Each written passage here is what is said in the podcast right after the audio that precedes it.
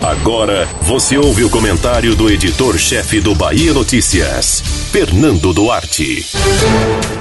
Passados quatro anos do fim do processo de impeachment contra Dilma Rousseff e a posse de Michel Temer na presidência da República, o PT e os aliados insistem na tese de um golpe em 2016 sem entrar no mérito do debate se foi ou não algo dentro dos limites constitucionais, já que as pedaladas fiscais foram relativizadas desde então, esse argumento deveria ser abandonado, ao menos para tentar incorporar novos eleitores. Ao manter viva a tese, o petismo e a esquerda brasileira tentam viver um nostálgico tempo, alimentando a saudade do que a gente não viveu é onde se consolida a oposição ao grupo. Se a narrativa do golpe tivesse funcionado lá em 2016, haveria comoção popular para a manutenção do mandato de Dilma. Não foi o que aconteceu. A ex-presidente não reunia condições políticas de comandar o país. Porém, a peala do poder dentro das regras do jogo não foi exatamente um golpe na concepção clássica. Não vivíamos numa república parlamentarista. E não vivemos agora razão pela qual há resistência quando se fala de um novo processo de impeachment no país. Jair Bolsonaro pode ter inúmeros problemas. Entretanto, não existem condições políticas de retirá-lo do Planalto, como aconteceu com a petista.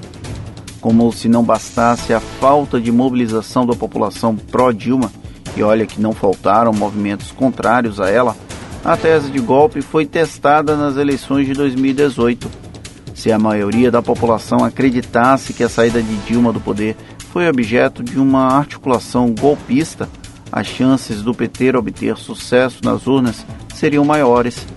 Também não foi o que aconteceu. A rejeição à candidatura de Fernando Haddad foi tanta que Bolsonaro acabou eleito não apenas pelos seus eleitores, mas também por quem gostaria de ver o Brasil longe de um novo governo petista. Ou seja, a tese foi reprovada por quem teria esse poder, o povo. Nas redes sociais, o dia de ontem foi marcado por protestos de petistas e de aliados da então presidente Dilma, denunciando a narrativa de golpe em 2016. A história ainda é muito recente para que haja uma visão menos apaixonada por todos os envolvidos no processo. Para quem acredita nessa tese, a versão continua fazendo sentido o problema é que esse grupo parece estar bem distante de ser uma maioria da população. E para vencer nas urnas, é preciso a maioria, quer o PT queira, quer não.